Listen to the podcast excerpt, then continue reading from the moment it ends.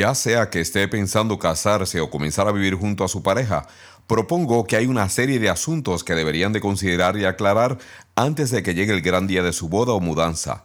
Digo, si es que usted y su pareja desean contar con las posibilidades de vivir una relación duradera y exitosa.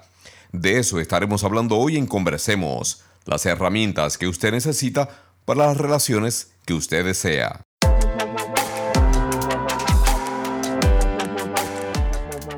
Soy el doctor Correa Bernier, educador, autor, asesor y consultor relacional con más de 30 años de experiencia ayudando a individuos, parejas y familias a crear relaciones conectadas, satisfactorias y de fluidez emocional. ¿Cuál es mi misión en este programa? Ayudarle a pensar acerca de sus relaciones de una manera completamente diferente. Este programa se distingue por ofrecer un contenido que es aplicable a todas las relaciones en las que usted pueda estar involucrado o involucrada lo que a su vez le ayudará a simplificar su vida y a encontrar la satisfacción, confianza y calma que usted anhela. Combinando mi experiencia práctica con las últimas investigaciones disponibles, he creado recomendaciones y herramientas basadas en evidencias, las que usted podrá aplicar de manera fácil e inmediata para crear los cambios relacionales permanentes que usted tanto desea. Así que adelante, conversemos.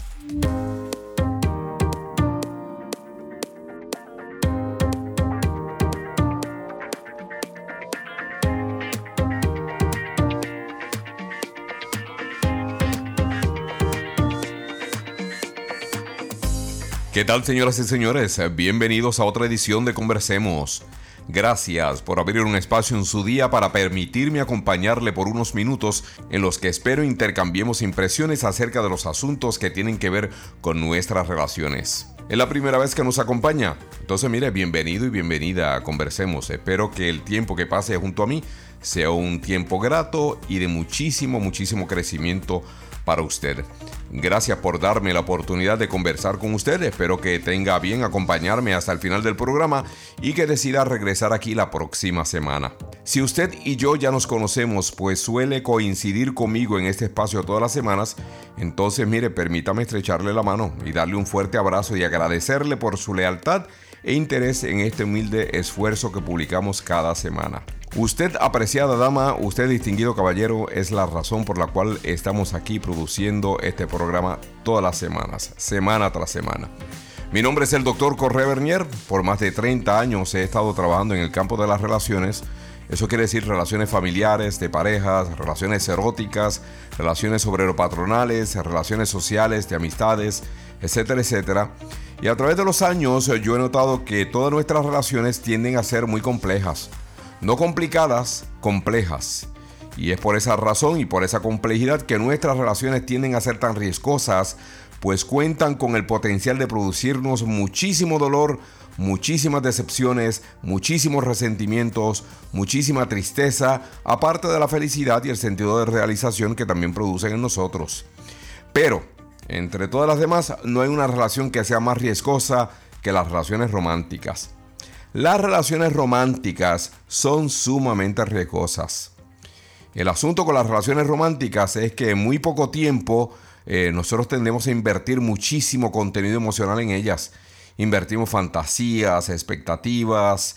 Eh, muchas de las expectativas que invertimos son muy realistas. Invertimos muchísimos sueños y en la mayoría de los casos preferimos ignorar aquellas áreas que nos desagradan de nuestras relaciones pues preferimos concentrarnos en las áreas que nos complacen y que nos complace el alma, el cuerpo, la mente, el cerebro cuando estamos con esa otra persona.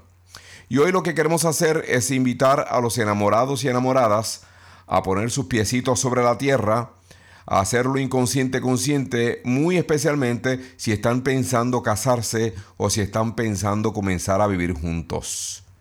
Para ayudarle a aterrizar en una realidad más objetiva y práctica, quiero compartir con ustedes 10 preguntas, las que entiendo yo toda pareja que esté pensando en las posibilidades de un matrimonio o un arreglo cohabitacional deberían de considerar. Créame cuando les digo, la calidad de su relación va a depender del ejercicio al hacer estas preguntas y de las reflexiones que usted considerará al escuchar las respuestas de las mismas.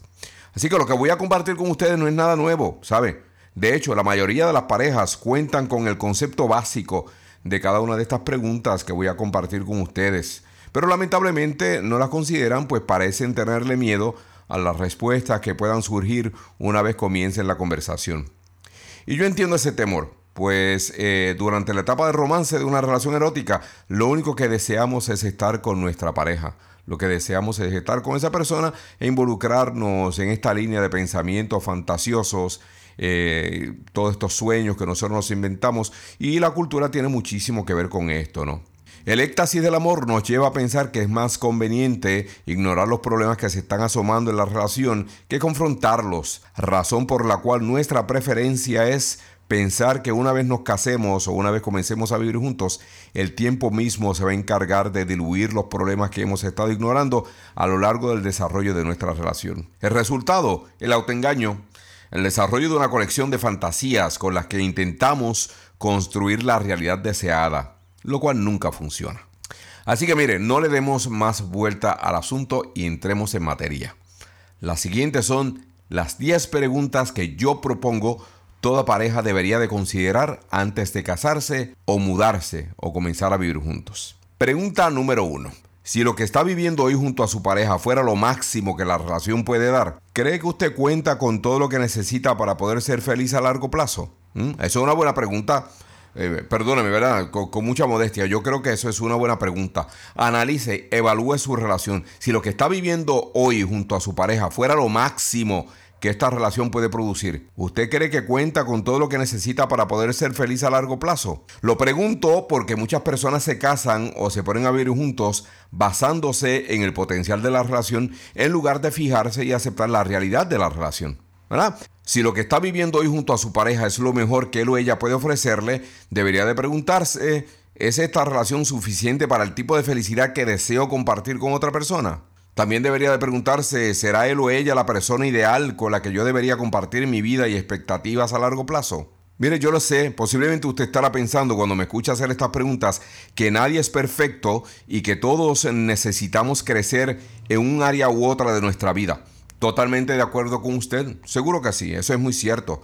Pero mire, si lo que usted está viviendo hoy con su pareja forma parte de un ciclo repetitivo y nada en ese ciclo ha cambiado desde que usted inició la relación, mire, usted debiera preguntarse si casarse o vivir con esta persona es la mejor decisión que usted podía considerar en este momento. No es el potencial de la relación, es la realidad de la relación. Usted no va a estar viviendo con el potencial de la relación, usted no va a casarse con el potencial de la relación, usted se va a casar o usted va a convivir con la realidad de la relación y por lo tanto yo les recomendaría que la pregunta número uno que usted debiera de hacerse antes de casarse o comenzar a vivir juntos es si usted cree que cuenta con todo lo que usted necesita en la relación para poder ser una persona feliz y realizada a largo plazo. Pregunta número 2 que yo recomiendo que toda pareja debiera de hacerse y debieran de conversar entre ellos antes de casarse o antes de comenzar a vivir juntos.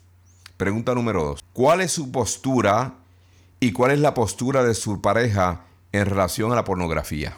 Le escucho bien. ¿Cuál es su postura y cuál es la postura de su pareja en relación a la pornografía? ¿Sí me escucho bien? Me escucho bien. Quiera creerlo o no, el tema de la pornografía es uno de esos temas que usted debería de considerar con su pareja lo antes posible antes de casarse o antes de comenzar a vivir junto a él o a ella. Mire, usted no tiene una idea de cuántas parejas han llegado a mi consultorio trayendo con ellas el tema de la pornografía como el asunto central de todos sus problemas. Al tratar el tema de la pornografía, lo más importante es que ambas personas en la relación sean totalmente honestas. Si su pareja le dice a usted que él o ella no está de acuerdo con el que usted consuma material pornográfico, y usted es una de esas personas que piensa que el consumo de la pornografía es algo muy personal e inofensivo, y sabe que usted va a continuar consumiendo pornografía a lo largo de su vida, usted debiera de considerar ser honesto o honesta con su pareja y decírselo. Mire, note, note, note bien que yo no me limité a mencionar la pornografía en relación a los hombres solamente, ¿sabe? Como solía suceder en el pasado. Porque hoy en día tanto mujeres como hombres consumen material pornográfico. Así que el asunto de la pornografía y el consumo de la pornografía no es un asunto exclusivo de los hombres. y negar el consumo de la pornografía o negar la intención de que va a continuar consumiéndola cuando usted bien sabe que su pareja no está de acuerdo con usted, le va a crear serios problemas.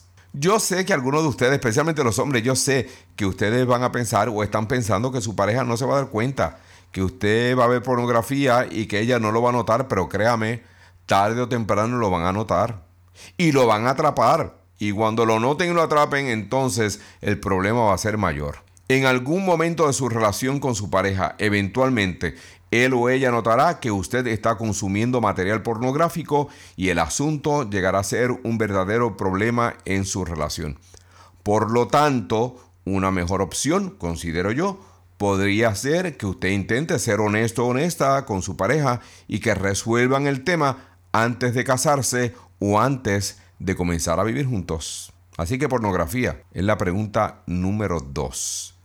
La pregunta número tres que yo propongo que toda pareja que esté pensando casarse o que está pensando comenzar a vivir juntos deberían de considerar es esta. ¿Qué pasará cuando uno de ustedes no quiera tener tanto sexo o quiera tener sexo de una manera tan frecuente como su pareja lo desea? Estamos hablando aquí de apetito sexual, estamos hablando aquí de perfil erótico. ¿Qué va a pasar cuando usted no quiera tener sexo de una manera tan frecuente como lo quiere hacer su pareja? Note, no dije si uno de ustedes no quiere tener sexo de una manera tan frecuente como su pareja, sino cuando uno de ustedes ya no quiera tener sexo de la manera tan frecuente como su pareja. ¿Y sabe por qué yo estoy postulando esta pregunta de esta manera? Porque la vida sexual de las parejas cambian con el pasar del tiempo, señoras y señoras. A través del transcurso de las diferentes etapas de desarrollo por las cuales pasa toda relación, eh, muy especialmente después de los primeros dos o tres años, la vida erótica de la relación cambia, se modifica. Por lo tanto, yo les recomiendo que tenga esta conversación incómoda acerca de su perfil erótico e intereses sexuales antes de casarse o antes de comenzar a vivir juntos. Pregúntese cuáles son las expectativas sexuales de su pareja. Pregúntale a él o a ella. Tenga la conversación. Dígale a su pareja cuáles son sus expectativas sexuales, eróticas dentro de la relación. Hablen cómo ustedes van a reconciliar los problemas relacionados al sexo antes que la vida sexual entre ustedes comience a decaer. Y créame que va a decaer. Por lo tanto, la pregunta número tres que yo recomiendo que usted debiera de considerar es en relación al apetito sexual o el perfil erótico suyo y de su pareja. Pregunta número 4. ¿Por qué quieren casarse o por qué quieren comenzar a vivir juntos? Esta es una pregunta que entiendo yo debiera ser considerada obviamente antes de casarse o antes de comenzar a vivir juntos. ¿Por qué quieren dar ese próximo paso? ¿Por qué su pareja quiere casarse o vivir con usted? ¿Por qué usted quiere casarse o vivir con su pareja? ¿Por conveniencia? Eso es, porque lo conviene hacerlo. Bueno, esa no es una buena razón. ¿Por qué quieren casarse o vivir juntos? Debido a los asuntos inconclusos en su familia de origen. Mire, si esa es la razón, lo único que esta va a producir es un desastre emocional y una relación enclenque, débil, debilucha entre ustedes. Porque su pareja nunca va a poder ser esa persona con la cual usted tiene asuntos inconclusos en su familia de origen. ¿Por qué ustedes quieren casarse o comenzar a vivir juntos? ¿Por qué? ¿Por qué quieren? Porque es parte de lo que se supone suceda a estas alturas de la relación. Bueno, ¿de acuerdo a quién? Esa no es una buena razón. Deberían ustedes de estar muy, muy claros acerca de las razones que están motivando ese matrimonio o esa cohabitación entre ustedes antes de dar el paso. Debieran de escudriñar, debieran de reflexionar, debieran de pensar, ¿Por qué queremos hacerlo? Si quieren hacerlo porque tienen miedo a quedarse solos, porque alguno de ustedes ya está entrando en añitos, yo le invitaría a considerar pensarlo con más calma y más cuidado, porque el miedo lo único que hace es que paraliza y no es una buena razón para comenzar una vida matrimonial o una relación cohabitacional. Pregunta número 5. Mire, considere esta pregunta que yo le voy a hacer. ¿Cómo maneja y cómo reacciona usted los cambios en una relación? ¿Cómo su pareja maneja y reacciona los cambios en la relación? Mire, yo le voy a ser muy franco.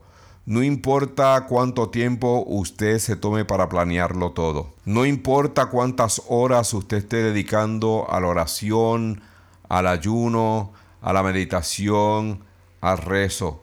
No importa cuántas promesas usted esté pagando. Créame, las relaciones nunca salen como nosotros la habíamos planeado. Nunca. Mire, permítame darle un ejemplo. Mm.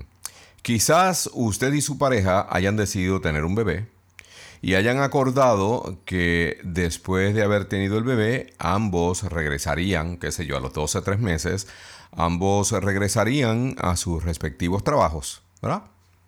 Pero tres meses después del nacimiento del bebé, mamá cambió de opinión, pues no encuentra la manera de cómo separarse de esa bolita hermosa de amor e inocencia. Si eso sucediera, ¿verdad? Si este caso, si este ejemplo sucediera, ¿cómo piensa que usted manejaría ese asunto? ¿Qué sucederá si uno de sus padres se enferma y usted quisiera mudarse para poder estar más cerca de ellos y su pareja no estuviera de acuerdo con usted? Por eso digo, en todas las relaciones hay un sinnúmero de eventos imprevistos, no planificados, los que usted no va a poder evitar que sucedan. Entonces, ¿cómo usted y su pareja manejan los cambios repentinos y los eventos inesperados que afectan tanto la fluidez de una relación. No sabe, usted no sabe. Por eso es que le estoy haciendo la pregunta precisamente, porque usted debiera de tener esta conversación con su pareja antes de casarse o antes de irse a vivir juntos. Esto es un tema importantísimo, cómo usted y su pareja manejan los cambios imprevistos en la relación. Tienen que tomarse el tiempo, hablar sobre el asunto y ponerse de acuerdo para que la relación pueda funcionar adecuadamente. Yo le tengo cuatro preguntitas más, pero esas las voy a compartir con ustedes tan pronto como regresemos de nuestra corta pausa. Regresamos en unos minutos de la tienda, cuando vamos al mandado, en el descanso de la escuela, en la casa de Manuel, en el viaje de graduación, en el baño del restaurante, en el jardín de su casa, en el cuarto de servicio, en el cuarto de ver la tele, en el tapete de la abuela, cada que nos despedimos, debajo de la mesa, sobre el fregadero, en el lavadero, en el ropero, en la cama de papá, pegadito a la pared, sobre la lavadora, en el suelo de la sala, en el lanzo, en el trabajo, en el cine, en la alberca, en el parque, en la azotea, en el baño, en la cocina. El SIDA puede sorprender a tus hijas e hijos en cualquier lugar. Habla con ellos. El uso correcto del condón es una de las maneras más eficaces para evitar la transmisión del virus que causa el SIDA. Tú no puedes estar siempre con ellos, pero un condón sí.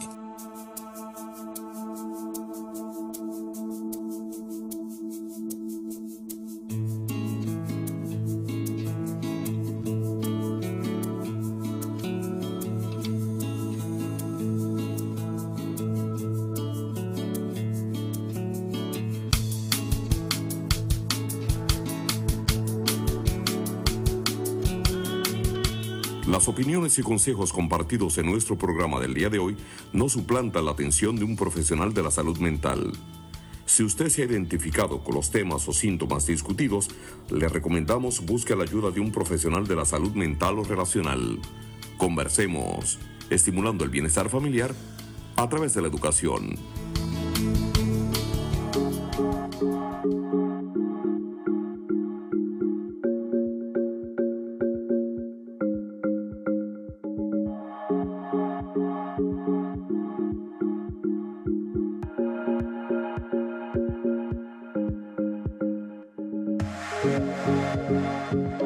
¿Qué tal, señoras y señores? Bienvenidos de regreso a Conversemos. Mi nombre es el doctor Correa Bernier y quiero agradecerle por el tiempo que usted me presta y por permitirle acompañarle donde quiera usted se encuentre en estos momentos. Muchísimas gracias para todos aquellos y aquellas que se han tomado el tiempo para comunicarse con nosotros a través del correo electrónico de contacto arroba conversemos.com. Mire, con este asunto de la magia del Internet es increíble la expansión de nuestro alcance. Yo quiero agradecerle a todos ustedes que nos están escribiendo de Singapur, de la China, de España, Japón, de un sinnúmero de lugares. Mi amar, en estos días recibimos un correo. Yo le agradezco muchísimo que usted se tome el tiempo y comunicarse con nosotros y espero que nuestras respuestas a cada uno de ustedes estemos honrando la lealtad que usted nos muestra cada semana al conectarse con nosotros a través de este humilde esfuerzo. Hoy estamos hablando acerca de las preguntas que toda pareja que esté pensando casarse o que estén pensando comenzar una vida juntos, cohabitacional, deben de considerar antes de dar ese gran paso. Y antes de la pausa yo le mencionaba a ustedes que íbamos entonces a tomar cuidado de las próximas cuatro preguntas cuando regresáramos, pero en realidad son cinco. Así que por favor perdonen ese pequeño tropiezo en mis cálculos de las preguntas que todavía tenemos ante nosotros. Pero mire, la pregunta número seis. Y la pregunta es una simple. ¿Cómo van a manejar el asunto del dinero una vez se casen o una vez comiencen a vivir juntos? ¿Lo van a manejar como pareja o lo van a manejar como individuos? ¿Tendrán cuentas bancarias por separado o serán combinadas? ¿Cómo piensan ahorrar y gastar? ¿Cuáles son sus comportamientos y valores en relación a los gastos y ahorros? Ustedes debieran de tomar tiempo para hablar estos asuntos. ¿Qué tal de las deudas que ambos van a traer a la relación? Cuando estén en la relación, las deudas se van a convertir en deudas colectivas o sea que ambos van a estar trabajando para pagar las cuentas el uno del otro o las cuentas van a seguir siendo deudas individuales. ¿Cómo ustedes van a tratar las diferencias si uno de ustedes gana más dinero que el otro? ¿Cómo van a crear el equilibrio ¿no? entre ustedes? ¿Cuáles van a ser los parámetros de gastos en relación a los automóviles, las prendas y propiedades?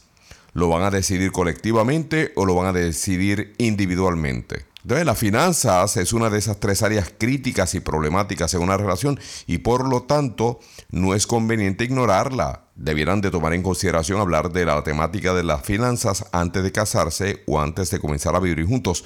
Pues si ustedes decidieran ignorarlo, lo único que le va a producir esta temática a ustedes van a ser descontentos y resentimientos. Pregunta número 7. ¿Cuáles son las reglas del juego a la hora de las peleas en la relación? Antes de casarse, antes de comenzar a vivir juntos como pareja, yo les recomiendo que ustedes tengan claro cómo piensan pelear entre ustedes. Lo ideal sería que ambos contaran con un acuerdo en común acerca de cómo van a manejar los conflictos, que sabemos van a ir surgiendo en la relación con el pasar del tiempo. Como usted ya sabe, hay una serie de reglas básicas que de acuerdo a mi opinión personal y profesional deberían de ser parte del acuerdo de peleas en todas las relaciones. Mire, una de las reglas que yo creo que debiera de ser principal, no insultos. Otra regla, no usar palabras soeces. Otra regla, no a la utilización de violencia. Eh, otra regla, hablar de manera clara, sin gritos. La solución no está en no pelear, tenemos que pelear, pues es en la resolución de conflictos como nosotros nutrimos la salud emocional de la relación. Pero ¿qué pasa si una de las personas prefiere no pelear mientras la otra persona está interesada en resolver activamente lo que está sucediendo? ¿Cuál de las dos preferencias va a ser la dominante en medio de la resolución de conflicto entre ustedes? ¿Cuál va a dominar? ¿La de no hablar o la de hablar de más? ¿Cómo piensan negociar las diferencias en opiniones e interacciones en su relación como pareja una vez se casen y comiencen a vivir juntos? Estas preguntas son claves en el área de la solución de conflictos relacionales, por lo tanto, mire, yo le motivo, yo le invito a que ustedes consideren hablar sobre la temática antes de casarse o antes de comenzar a vivir juntos. Pregunta número 8. ¿Cómo ustedes piensan manejar los asuntos relacionados a sus hijos? No solo se trata de llegar a un acuerdo acerca si quieren tener hijos o no quieren tener hijos, pero si ustedes decidieran tener hijos, entonces surgen un sinnúmero de preguntas que considero yo ustedes debieran de comenzar a hablar antes de casarse o antes de comenzar a vivir juntos. Mire, algunas de las preguntitas. ¿Cuántos hijos ustedes quieren tener? ¿Mm? ¿Cuándo quieren tenerlos? Después del nacimiento de sus hijos, ¿piensan llevarlos a una guardería? ¿Piensan tener una niñera viviendo con ustedes? ¿O ustedes piensan que sus padres se van a ocupar del cuidado de sus hijos, de sus nietos? ¿Qué métodos anticonceptivos ustedes piensan utilizar antes y después de tener sus hijos? ¿Van a criar los hijos siendo parte de una religión en particular o no? Y si ustedes dos tienen religiones diferentes, ¿a cuál religión ustedes le va a dar más importancia? ¿Qué tipos de padres desean ser? ¿Cómo piensan disciplinar a sus hijos? ¿Piensan disciplinar a sus hijos como disciplinaron al esposo, como disciplinaron al varón o como disciplinaron a la esposa, la mujer en la relación? Y si no pudieran tener hijos, ¿qué ustedes piensan hacer? Si ustedes tuvieran hijos, ¿cómo sus hijos van a encajar al estilo de vida diaria que ustedes desean mantener a lo largo de su relación? ¿Cómo afectará la llegada de sus hijos a la división de responsabilidades que ya tienen establecida entre ustedes? ¿Cómo se van a dividir el tiempo? ¿Quién se va a hacer cargo de qué? Estas son preguntas que ustedes debieran de considerar, propongo yo, antes de casarse o antes de vivir juntos, porque son preguntas importantes.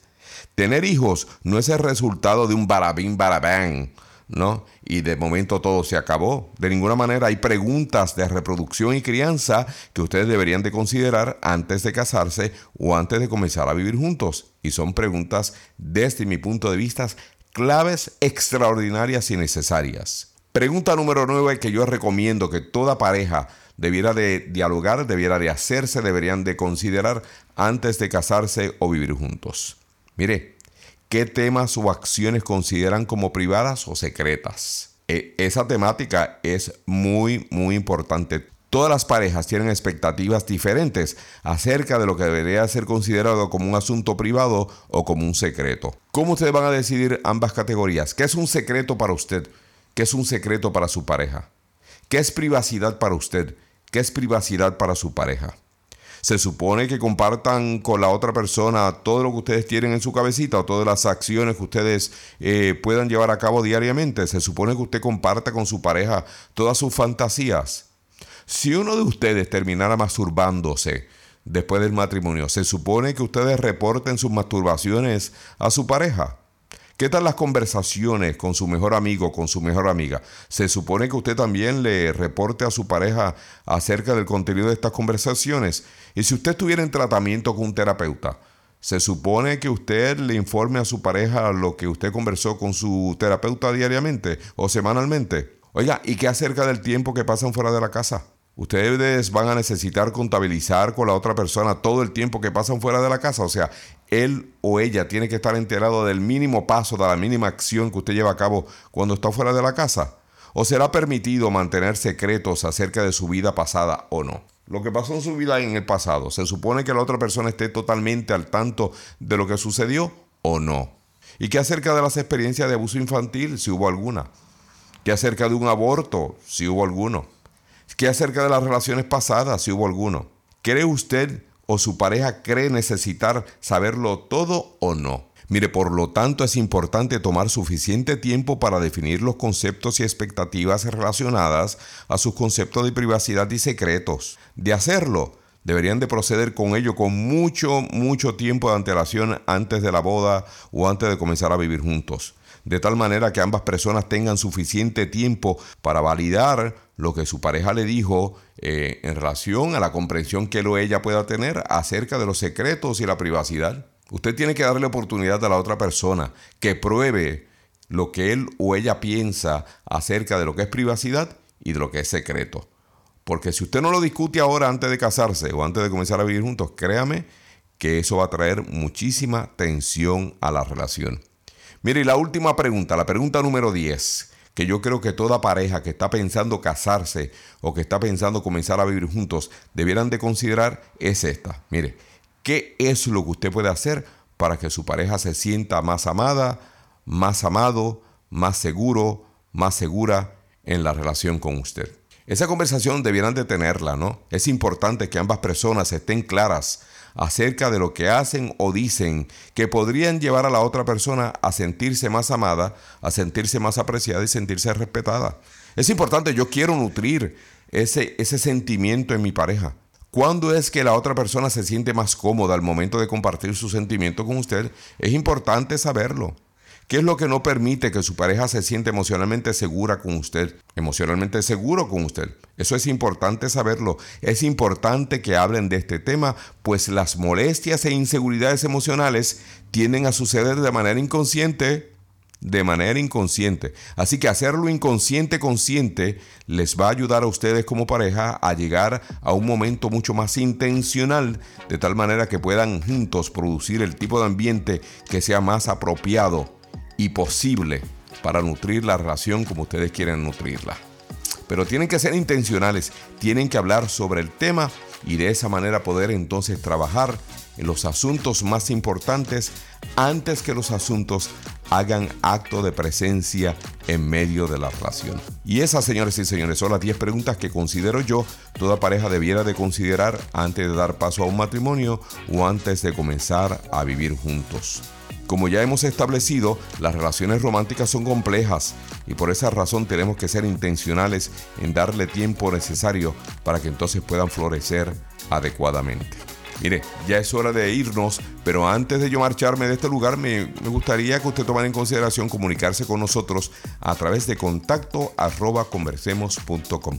Cualquier tipo de pregunta que usted pueda tener en relación a este tema, cualquier tema que usted quiera sugerir, por favor, siéntase en la libertad de escribirnos y hacérnoslo saber. Si usted lo que quiere es escribirnos solamente para saludarnos, adelante. Mire, yo me voy a encargar de contestar su correo en el orden de llegada, ¿verdad? Porque como nos están llegando tantos correos, no tenemos tiempo para contestarlo al momento. Pero créame que nosotros, yo personalmente voy a tomar cuidado de su correo y nos vamos a comunicar con usted. No olvide que nuestro portal sigue a su disposición conversemos.com. Allí están bien claros la manera como usted puede accesar nuestros servicios, puede tener acceso a nuestros recursos y mantenerse al tanto de todo lo que está sucediendo en Conversemos. Así que sin nada más por el momento me despido, no sin antes desearle a usted y a los suyos muchas bendiciones, mucha salud y sobre todo mucha paz. Le habló el doctor Correa Bernier. Será hasta la próxima semana cuando espero volvamos a coincidir. Hasta entonces, adiós. Las opiniones y consejos compartidos en nuestro programa del día de hoy no suplantan la atención de un profesional de la salud mental. Si usted se ha identificado con los temas o síntomas discutidos, le recomendamos busque la ayuda de un profesional de la salud mental o relacional. Conversemos, estimulando el bienestar familiar a través de la educación.